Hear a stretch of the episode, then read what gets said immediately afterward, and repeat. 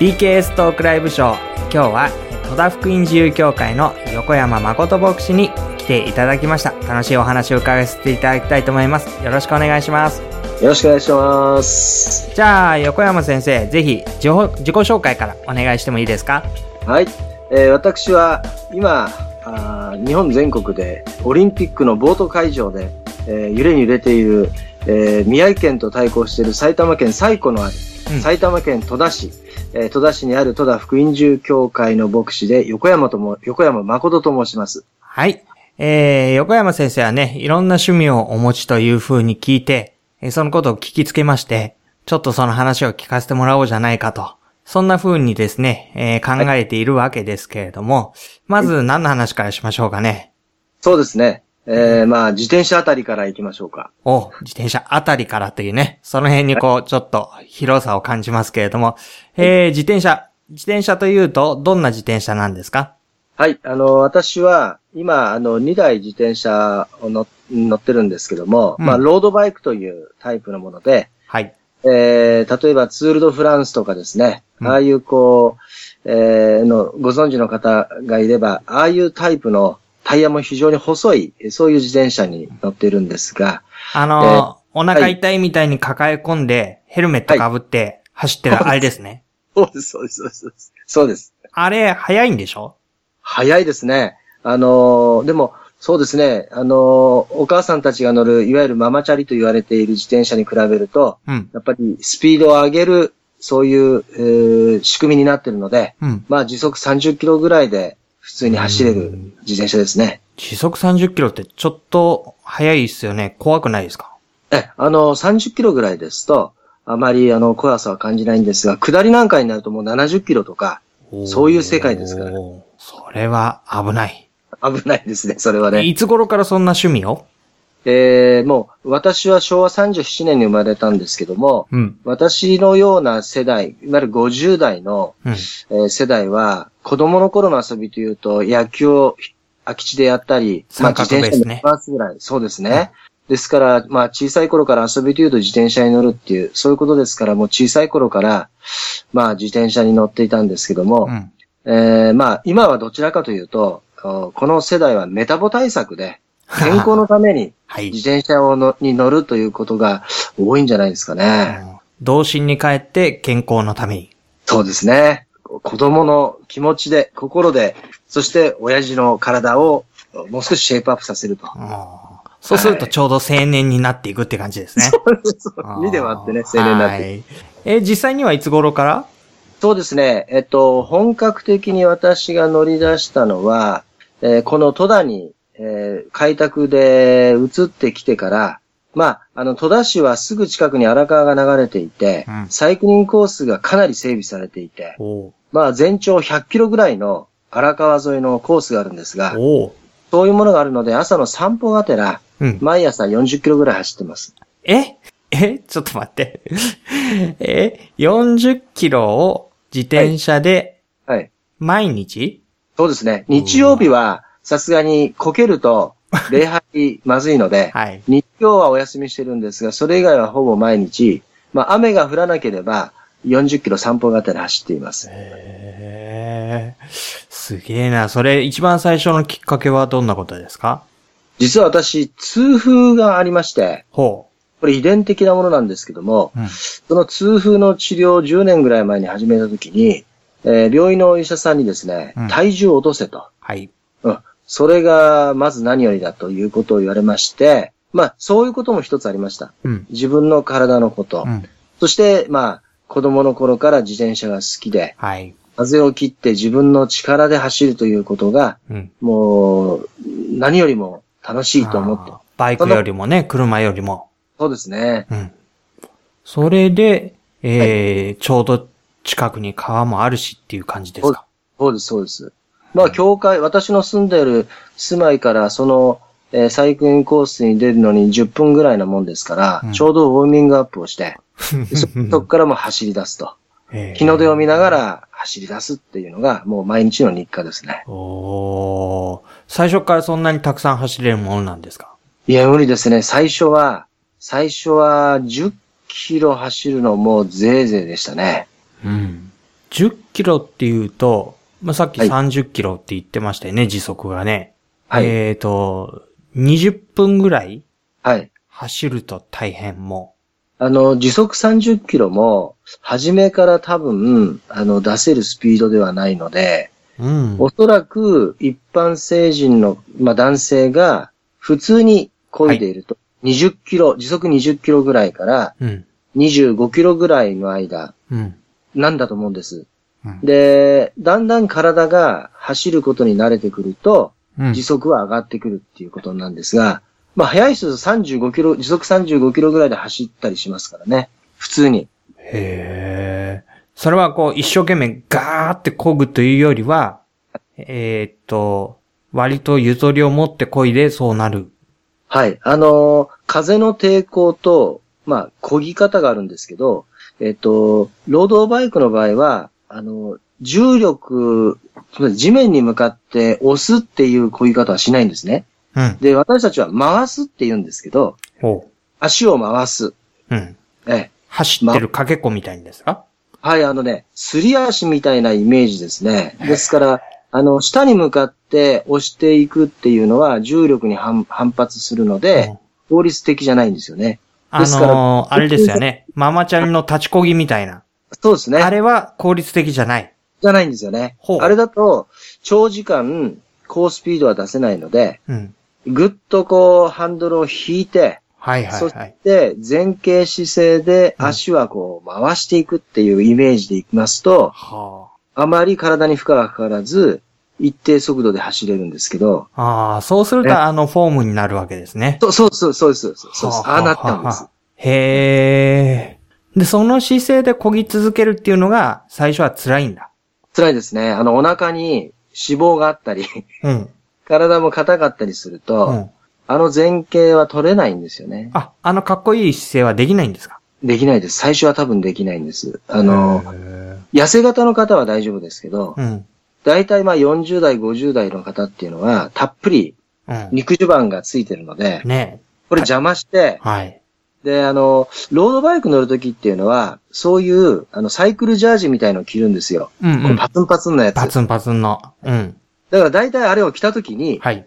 半ダンバラみたいになるんですよね。あそうするとですね、やっぱりこう、恥ずかしいので、うん練習にも身が入るんですよ。あ。あ、このまんまじゃいかんと。そうそうそう。どっちかでしょうね。最初それにめげてもうやめるか、そうですそうです。何をと思ってスリムになるか。そう。で、大方、スリムになる方が多いですね。最近ね、やっぱり痩せ型の中高年多いですね。自転車そういう方の大体自転車やってるんですよね。へえ。荒川を大体走ってる人たちはそういう人がいる。多いです。多いです。え、朝何時頃ですか？大体夏ですと朝4時ぐらいからスタートして、は6時に帰ってくる。今ですと、大体、えー5時45分ぐらいにスタートして、はい。7時ちょっと過ぎぐらいに帰ってくる。へえ。そんなことしたらもう朝から仕事にならないじゃないですか。で、これがね、あの、いろんな意味でリフレッシュになるんですね。まあ、これちょっと今自転車のお話したのがあれなんですが、私、進学校に行ってる時に、あの、朝早朝の渓流釣りっていうのをやってまして、まあ、静まる。渓流のせせらぎの前に静まり、まあ、糸を垂らす。で、この1時間が、うん1日を非常に良いものにするんですよね。はい。はい。そういう延長線上ですね。ええでも、渓流に糸垂らしたら目つぶっててもえいいじゃないですか。えそういう。自転車はだって目つぶってたら危ないし、足こがなきゃ進まないし、そうです、そうです。もうか、あの、多分、えっと、体が覚えていく、スポーツやってる方は、えー基本を繰り返すことで、体が覚えるっていう境地にある、ある時期行くと思うんですよ。はい脳脳で体を動かさず、体が反応するありますよね。何ヶ月かとか、まあええ半年とか。うん。ええ。で、自転車なんかはもう非常にそういうことでは、それにかなり近いものがあって、えーつまり、えっと、漕いでるってことを考えなくても体はこ漕ぐ姿勢をとって足は動いてる。そして、あの、サイクリングコースの場合には、まあ、それこそあの、えー日中はダメですけど、朝早いと、大体同じような、あの、労働乗ってる人たちが走ってますので、小さな子供がそこで遊んでるとかっていう状況ではないもんですから、うん。一定のスピードで、まあ高速道路走ってるようなもんですね。そういう中なので、えっ、と、リズムさえ守ってれば、うんまあじ事故などが起こることはない、ないですし、うんうん当然あの、目をつぶりながら運転することはないので、あの、青空を見たり、それから、えーまあ、ね、土手の緑を見たりとか、まあ、そんなものを見ながら、視野に入れながら走るっていうことが非常に良いですね。じゃあ、なんか、すごく一生懸命集中しなくても、割とこう、安全に、はい。こう、リフレッシュしながら、はい。いけるんですね。いけますね。はあ。かなりあの、男性ばかりじゃなくて、えっと、高齢のご夫妻が、うん。いつもお二人で運転している方たちもいらっしゃるし、うん。それから若い女性が、うん。えっと、もう少し楽、楽な感じで走ってるってこともあるし、あの、それぞれが、あの自分の、あの、生活のリズムの中で、えーこう、走ってる方たちが非常にいらっしゃっていいですよね。ううんんそういう人たちっていう、もう、こう、目に見える、はい。えっ、と、ど、どの、何十人っていう規模ですか？も朝、そうですね。あの、もう、毎日、毎日すれ違う方もいらっしゃるし、特に土曜日になると、うん。あの、途端に人数が増えるんですけども、えっ、と、夏場はやっぱり多いんです。で、このぐらいになるとだんだん冷えてくるので、うん。寒くなってくるので、よっぽどこう走るっていう人たちが、あの、走ってるんですけど、えー、まあ、私は朝方なもんですから、ただ午前中走ってる人たちもいるかもしれませんねう。ん。えーあるいは日曜日に走ってるっていう人もい,、ま、いると思うので、うんまあ、ものすごい数だと思います。あ、ほんと。へえ。じゃあそれは、ちょっと荒川の土手に行くと、はい。あの、中国の道路で電子自転車が走ってるようではないかもしれないけども、それに近いのが見える。いえ、そこまでは。あ、そこまでではないね。すごい。多摩川なんかもありますからね。あ、ほんと。多摩川のサイクリングコースがあるので、割とあそこも走ってると思います。で、実際、横山先生は、はいその、痛風対策、メタボ対策という意味では、効果ははいかがだったんですか、あのーそうですね。これなかなか難しい、えー質問なんですけども、あのーある意味、非常に効果的だったんですけど、うん。えーある意味相変わらず定期的に痛風が出るっていうかですね。完全になくな、なくなってはいないんで、ははでも体重は落ちたんです。落ちましたね。うん20キロぐらい落ちてますね。え ?20 キロ？20キロ落ちましたね。じゃあそのサイクリングスーツのシルエットも随分変わった。随分変わりましたね。はあ。また今ちょっと、あの、戻りつつはあるんですけど、うんでも、随分と、あの、ウエイトは落ちたんです。へえ。すごい。そんなことをしているんですね。そんなことしてる。でもそれだけじゃないっていう噂を。はい。あのーそうですね。まあ、自転車は、ある、ある、一部であって、まあ、それ以外にもいろんなことやったりしてるんですけど、例えば。えっ、と、そうですね。こう、数え上げたらキリがないかもしれませんけど、これまで、私、あの、物を飼育する、生き物を飼育するってことがとても小さい頃から好きで、あで、相変わらず牧師になってもそれを続けているんですけども、まあ、カブトムシ。から、ね、えクワガタとかですね。まあ、はいこれはオオクワガタっていう、まあ、クワガタなんですが、そういうものをやったり、えそれから、あの、熱帯魚なんかで行くとディスカスっていう、うん。えーそういうこう円盤のような形のうんアマゾン川でこうす生活してるようなね、ものがいるんですが、うんこういうディスカスとか、えーそれから、えっ、と、ランチュウも、今もちょっとやってるんですけど、あのはい金魚ですね、これはね。ランチュウっていう、背びれのない、あのー頭にごぼってこう、コブみたいなものがあるような。ちょっと変わった形なんですが、ランチュウっていう金魚。うん。そして今、あー少しちょっと力入れてるのはメダカですね。え、メダカってあのちっちゃいメダカですか？あメダカです。今ね、あのーたかがメメダカ、サルドメダカで、うん。メダカも非常にブームが今来てまして、えー、ダルマメダカとか、あるいはあの、本当にメタリックの、金ピカのうんメダカとか、へえ。いろんな色のメダカとか、それからあの、錦鯉のようなメダカとか、そういうのが改良品種されていて、うんマニアが非常にそれを見ながら癒されてるんですよ。え、今言ったのは全部色の話ですよね。大きさは相変わらずあのメダカ。いえ、えっとね、今、ジャンボメダカって ジャンボメダカ。6センチぐらいになるんですよ。6センチ、6センチ、ちょっと待って、6センチ、6センチ。うん。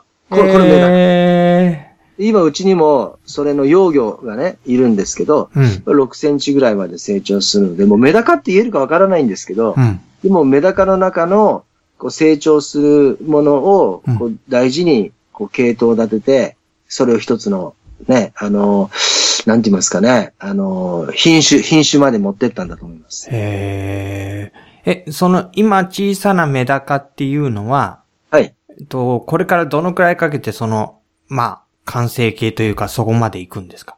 そうですね。私、ジャンボメダカは今回初めて飼育したので、えっと、いわゆる制魚っていうか大人の魚になるまでどれがかかるかわからないんですけど、まあ、メダカあたりだと金魚と違うので、うん。そもそも体が小さいので、割と短期間で、うんえっと、親になっていくと思うんですが、ほ例えば、えっと、9月から飼い始めた、ダルマメダカっていうのがいるんですけど、う。うん。え今、えっと、これ今日が、あの、10月ですよね。うん。うん。それから、えっと、約2月ぐらいで、うん。もう今、あの、放卵してるというか、卵をほつけてるので、へー。2ヶ月ぐらいで、ほえー、親になっていくんじゃないかな。ちょっとこれは早すぎるかもしれませんけう。ど、うん、うん、うん。3ヶ月ぐらいで、サイクル早いですね。へー。え、うんメダカって卵を産んだらその後は親はまだ生きられる？あまあ、あの、メダカそのものは、飼い方にもよりますけど、まあ、1年から3年ぐらい、えっ、とい、いいますからね、あの、生きてるので、その間も繰り返し産卵はしますね。へー。まあ、日照時間と水温の関係はあるんですけど、うん。まあ、それを、あの、まあ、人間が人為的に作り、作れば、うん。メダカは今もまだ春だとかね、夏だと思いながら、卵を産み続けるわけですよ。へー。じゃあその、えっ、と、お水とか温度とか、はい日照とかそういうのを管理してあげてるってことですか？そうですね。あの、あある、ある程度、えそういうものを、こう、まあ、コントロールじゃないんですけど、えっ、と、やりすぎない程度で、うん。えーまあ、管理をしてあげると、えーまあ、早めに、えーこのに2世を取ることができるっていうか。で、これ、うんオオクワガタなんかも全く一緒なんですけど、うん。あのーなんて言いますかね、その、どのぐらいの温度で、えーその幼虫期を過ごさせると、うん。どのタイミングでさなぎになるとか、うん。そういうことは大体経験値でも分かってるので、え、経験値っていうのは横山さんの経験値。いやいやもうね、一般的にその業界で言われてる境数界があるの。業界がで。そういうものを参考にしながら自分なりに、例えば幼虫に、の餌に、まあいろんなものを仕込んで、そして、まあギネスを狙うってやるんですよ、皆さん。えーギネスは大きさ？そうですね。あの、オオクワガタはもう今でも90ミリ、9センチぐらいまでもういっちゃってるので、私始めた頃は7センチでもう、もうすごいって言われてたんですけど、うん今もう7センチじゃ、もうちっちゃいねって言われる時代に入っちゃって、もう今9センチですね。私はようやくこの間あの81ミリを出したので、まだまだギネスには程遠いんですけども、まあね、単なる私素人がやってもそれぐらいのものをう生むことができるようになってますね。はあ。って簡単に言ってますけど、はい。なんかそれも道具とか、はい。あ温度調整するとか、餌とか、なんかこう、ありとあらゆることに手がかかってそうですよね。そうですね。一口で言えないほどかかっていますね。ですから、資本が、あ資本というか資金があるかどうかっていうのはとてもやっぱり大人の趣味っていうのは資金があるかどうかっていうことで大きく変わってくるんですけど、はまあご存知のように牧師っていうのはあまりお金ありませんからあ。、うん。ない中でうん。人並み以上のものをこの実現するためにどうするかっていうのがこう工夫になってきまして、はい。このあたりが面白いですね。はあ。そうすると、話を聞いてると、朝自転車で走って、昼間はありとあらゆるものの飼育をして日が暮れるっていう感じで。そうですね。エデンのそのの管理を任されてるみたいなもんですよね。いや、いや、あの、少年時代そのまんまじゃないですか、それ。そうですね。だからね、私は、私たちは仲間内で、私たちは中2だなって言ってるんですよ。まあ、中学2年生、小学校3年生ぐらいですけど、はい。えーでもそういうカブトムシを、例えば、あの、か、返すなり卵にして幼虫にしたものを、今度は教会の、例えば、あの、親子クラスにいるお母さんたちに、うんお子さんと一緒に、これ、えー幼虫がカブトムシになっていく様子ってのをぜひ観察してくださいなんて、うん。こんな、こんなこともでき、できるので、あの、うんずっとやってたんですけど、最近はうん、もう、カブトムシはいりませんって言われますね。うえん。うん。どう考えてもそれは後付けの理由だもんね。いやー、僕サイン好きだからやってるんだから自分でやってくださいっていう。ーそうですね。えー、そうですね。え、それは教会に行けば見れるんですか？それともお家にある？いや、きょ私、教会の1階に、あの、住まいがあるので、もう教会の裏、裏の、まあ、牧師館の庭の方に、うんまあ、そういうものがいたり、はあるいは牧師室の中に、あ。うん。クワガタさんがいたりとかってことがあるんですよね。じゃあ看板3つかかってるんですか？教会っていうのと、横山家っていうのと、飼育研究所みたいな。そう、あの、横山大クワガタ研究所っていうのはね。いや、すごいなぁへえ。いや、それは楽しそうですね。楽しいですね。うん。本当に楽しいですね。それは趣味なんですか？本業？いや、あの、本業にはなり得ないので、やっぱり趣味の域超えないですね。まあでもそれでいいかなと思ってまして。うん。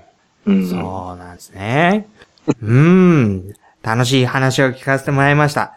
なんでもね、あの、本業というか、あの、牧師産業の中でも、はいなんか町の方との関わりで面白い話があるというふうには聞いているので、ちょっとそれ次回に、あの、今度はちょっと真面目なモードで、そうですね。うん、お話聞きたいと思いますので、またぜひよろしくお願いします。はい。よろしくお願いいたします。はい。えー、今日は横山誠牧師に来ていただきました。ありがとうございました。